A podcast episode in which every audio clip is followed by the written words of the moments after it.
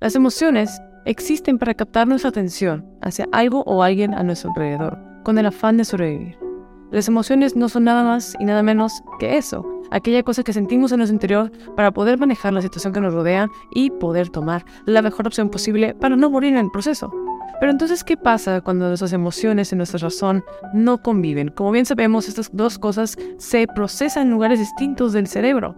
Las reacciones químicas que nos genera el miedo, la inseguridad, el enojo, son cosas que están en nuestro cerebro para luchar por nuestra existencia. Sentimos miedo porque quizá tenemos que pelear contra un leopardo para sobrevivir. Sentimos ansiedad porque a lo mejor tenemos que movernos antes de que nos caiga una roca del cielo. Pero ¿qué pasa en la cotidianidad? Cuando nos suceden cosas que nos despiertan esas mismas emociones de enojo, ira, ansiedad, pero realmente no hay un león que te esté siguiendo y no hay una roca que te vaya a aplastar. ¿Qué hacemos con esas cosas? Es cuando nosotros, humanos, queremos meter la razón. Queremos decir, no sabes qué, esta ansiedad que estoy sintiendo no está justificada. Este enojo que estoy sintiendo no debería por qué enojarme, debería respirar. Y es correcto, esa es una autorregulación que nosotros hacemos. Pero por más letrados, por más racionales que nos gusta creer que somos, ningún humano ha manejado ni va a perfeccionar jamás el arte de manejar las emociones, porque las emociones son algo que se computa en una sección del cerebro y la razón en la otra. Entonces cuando queremos pasar de un lado al otro, de la emoción a la razón, siempre se va a perder algo en esta traducción. Y es muy fácil que nos confundamos y pensamos que lo estamos manejando, pero realmente no tanto. Entonces, lo que me encanta del autor Robert Greene, que habla en las leyes de Human Nature, es cómo podemos distinguir las emociones reales de las ficticias, de las cuales deberíamos reaccionar, de las cuales no. Él dice que por lo general sentimos una emoción más placentera hacia nosotros que la verdadera. ¿Cómo puede ser esto? Cuando una persona nos hace enojar, vemos a esa persona y la odiamos, queremos matarla, detestamos todo su ser nosotros solamente pensamos que estamos enojados. Porque enojar, enojarnos hasta eso, puede ser como agradable, porque no hay nada de responsabilidad en nosotros. Pero ¿qué tal si ese enojo realmente, tras bambalinas, es envidia? ¿Qué tal si esta persona me hace enojar porque tiene el auto de mis sueños, a la pareja que yo quiera tener, el trabajo que yo quiera tener, vive donde yo quiera vivir? Realmente lo que estoy sintiendo es envidia. Y la envidia la estoy disfrazando de enojo.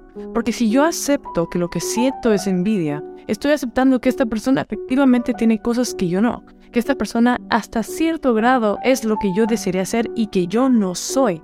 Entonces ahí requiere que yo reconozca mi posición inferior hasta esta persona para poder justificar esa envidia que yo siento. Entonces lo que yo siento no es envidia, es enojo. Porque cuando yo me enojo, puedo decir esa persona se de privilegio y no lo sabe valorar o esa persona no se merece esas cosas, es un ataque directo hacia la otra persona en la cual yo me remuevo de la situación y no me doy a mí ningún valor en esta cosa y no tomo responsabilidad. Entonces a mí me encanta este, cómo este autor puede hablar un poco sobre eso, porque em, eso lo hacemos todo el tiempo, lo hacemos todo el tiempo, a lo mejor con la ansiedad, lo podemos hacer con el miedo, lo podemos hacer siempre buscamos la emoción que es más amable hacia nosotros en lugar de realmente observar la emoción principal. Y una cosa que también habla el autor es que los humanos queremos pensar que tenemos todo bajo control. Que bueno, no, es que yo voy a terapia, entonces yo sé manejar mis emociones, yo sé reconocer cuando siento envidia. Yo cuando me enojo, bueno, realmente no me enojo. Y es muy normal que queramos pensar esto, pero eh, según el autor, pues esto no es nada más que una ilusión. Porque al final del día aquellas cosas son, como bien dije, primitivas y son cosas que están en nosotros, aunque no querramos, aunque pasen a lo mejor un millón de años y evolucionemos como especie, esas cosas van a seguir estando. Y me encanta porque él distingue a dos tipos de personas. Distingue entre las personas racionales y las irracionales. Él hace hincapié en que decir que alguien es irracional puede ser, pues, grosero, ¿verdad? Pero em, te voy a explicar la distinción que este autor hace.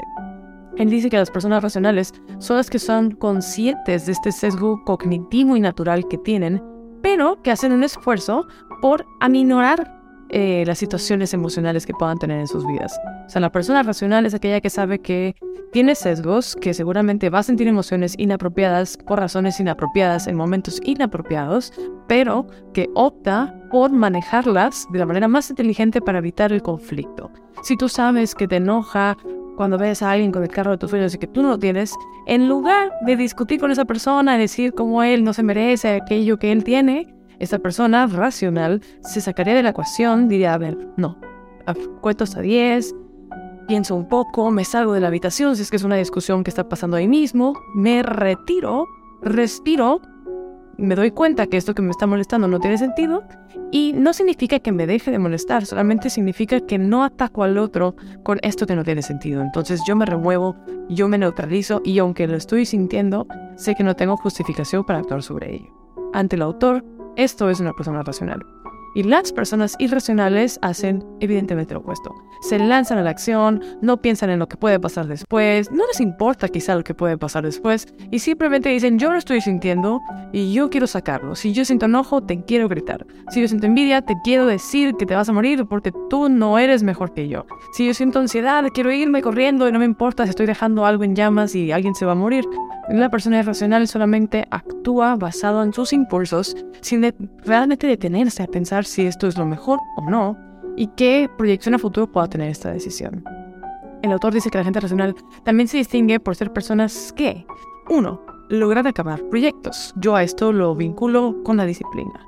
Porque acabar un proyecto significa poder aplastar aquellos momentos en los cuales no queremos hacer una tarea, que estamos cansados, que estamos ansiosos, que tenemos flojera, pero el control de las emociones no significa que no reconozcas la existencia de la emoción, sino es que la manejas. Entonces las personas racionales logran terminar proyectos, las personas racionales trabajan efectivamente en equipo porque las relaciones humanas obviamente siempre, indudablemente, van a despertar emociones en nosotros. Y esas emociones, si no las sabemos controlar, pueden destruir equipos, pueden destruir familias y evidentemente pues nos hace como ermitaños. Y las personas racionales también pueden crear cosas que duran. Cuando empleas un proyecto, una empresa, o lo que sea, es algo que puedes llevar a cabo durante mucho tiempo, porque es como ir al gimnasio, a veces quieres ir al gimnasio, a veces no, pero sabes que la persistencia y el manejo de tus emociones te va a dar resultados mejores que solamente seguir tus impulsos emocionales o más primitivos.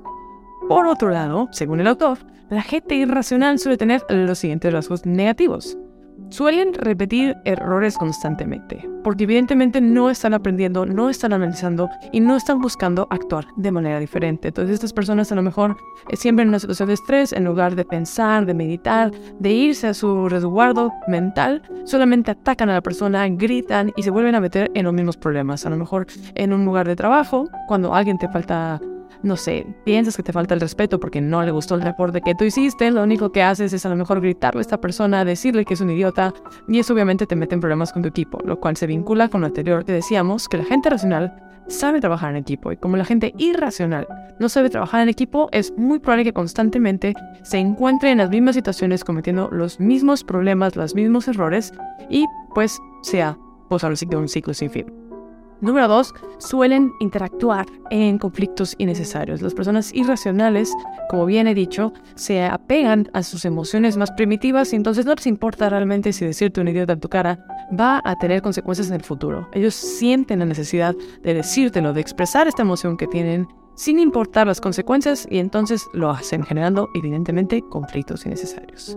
Las personas irracionales también suelen tener proyectos y sueños que no concluyen o que quizá ni siquiera empiezan, porque a lo mejor un día tienen esta gran fabulosa idea de emprender un negocio de pizzas, este, pero realmente nunca se sienten con la motivación para llevarlo a cabo. Entonces son personas que quizá si lo empezaron, eh, a lo mejor cotizaron, a lo mejor empezaron a construir un local, pero a la hora de la hora no le dieron seguimiento, les dio flojera, no tenía suficiente motivación, entonces fue algo que fue falleciendo con el tiempo, si es que siquiera nació. Entonces, ¿cómo podemos empezar a darnos cuenta en qué lugar caemos más? Si somos más racionales o irracionales, según lo que el, autor comenta en su libro. Obviamente somos humanos y dependiendo de momentos de nuestra vida y de contexto, pues podemos caer de un lado o del otro. No creo que realmente exista alguien que sea 100% una cosa o la otra, simplemente fluctuamos o tenemos tendencias. Entonces, una cosa, una pregunta que te puedes hacer es, ¿el éxito es fruto del trabajo o de la suerte. Porque sí, justamente cuando eres una persona impulsiva, como alguien irracional, que dice, ¿sabes qué? Tengo un súper buen sentimiento sobre esto, voy a comprar ese ticket de lotería, voy a abrir ese negocio solamente por la emoción y por lo que siento, pues en una de esas ocasiones te puede pegar. A lo mejor si tuviste una súper excelente intuición y abriste justo el negocio en el lugar correcto, con todos los elementos correctos, por suerte. O tu éxito está basado en tu disciplina y en tu trabajo. De bueno, ¿sabes qué? Hice una investigación súper profunda de dónde iba a abrir mi negocio, cómo lo iba a abrir, con quién iba a abrir y cómo lo iba a hacer y el negocio es exitoso. Entonces, cuando dependes más de la suerte que del trabajo, es probable que estés cayendo en una tendencia irracional e impulsiva. Esa puede ser una pregunta. Número dos, podemos aprender de nuestros errores. Continuamente nos damos cuenta de que estamos cometiendo el mismo error y buscamos analizarlo y aprender de él para cambiar.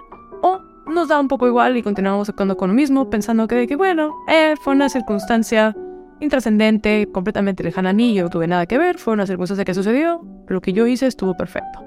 Si piensas que lo que tú hiciste estuvo perfecto y que no hay nada que puedas aprender y cambiar, pues seguramente estés más en el lado irracional. Y si por lo contrario te pones a analizar tus acciones, lo que tú hiciste, lo que tú puedes cambiar, estás en el lado más racional. Y tercera pregunta, ¿podemos dimensionar las consecuencias de mis actos a largo plazo? Si yo le digo esto a esta persona en este momento, ¿qué va a pasar después? ¿Me va a odiar? ¿Me va a amar? ¿Se va a destruir la relación? voy a construir una mejor relación con esa persona, ¿qué va a suceder? Si logras analizar las posibles vertientes de lo que vas a hacer antes de hacerlo, seguramente eres una persona un poco más racional. Pero si eres una persona que solamente hace, dice, piensa, siente y después se pone realmente a analizar, ah, debía haber pensado que yo decirle a esta persona esto, probablemente iba a generar este resultado. Y de haber sabido que ese resultado era tan probable, quizás no lo hubiera hecho si te das cuenta de tus errores después de haberlos hecho, porque realmente nunca te sentaste a contemplarlos, probablemente estés en un lugar un poquito más racional. Entonces, como bien dije, esas son tres preguntas que el autor propone como para ir valorando en qué lugar estamos. Yo soy de pensamiento que siempre podemos cambiar, aprender y mejorar. Entonces, si a lo mejor ahorita piensas, ay no, pues creo que soy más irracional que racional, eh, tómate esto como una oportunidad de ser más racional. Eh, te invito obviamente a leer el libro del autor que se llama Laws of Human Nature de Robert Greene, este, para que tú saques tus propias conclusiones y tú aprendas lo que quieras aprender. Eh, pero yo siempre creo que todos podemos cambiar y evolucionar y buscar ser mejores. Y como bien dije, em, yo creo que en ningún momento de nuestra vida vamos a poder decir que somos 100% racionales y que jamás actuamos de manera emocional, porque creo que sería una falacia. Pero creo que sí podemos ser conscientes de cuál tendencia solemos tener, si es una tendencia que nos gusta o nos importa, y buscar simplemente, pues quizá redireccionar un por ciento a la vez en nuestra vida en la dirección que queremos ir. Entonces, eso es básicamente lo que el día de hoy quería platicar contigo sobre la razón y la emoción. Gracias por estar aquí el día de hoy. Me encanta eh, tener esta oportunidad de platicar contigo. No olvides seguirme en mis redes personales, es Carla NVZ en Instagram, estoy en Twitter, YouTube, Spotify, en todos lados del internet. Muchas gracias por estar aquí. Yo soy Carla y te veo en el siguiente Inspirarte. ¡Chao!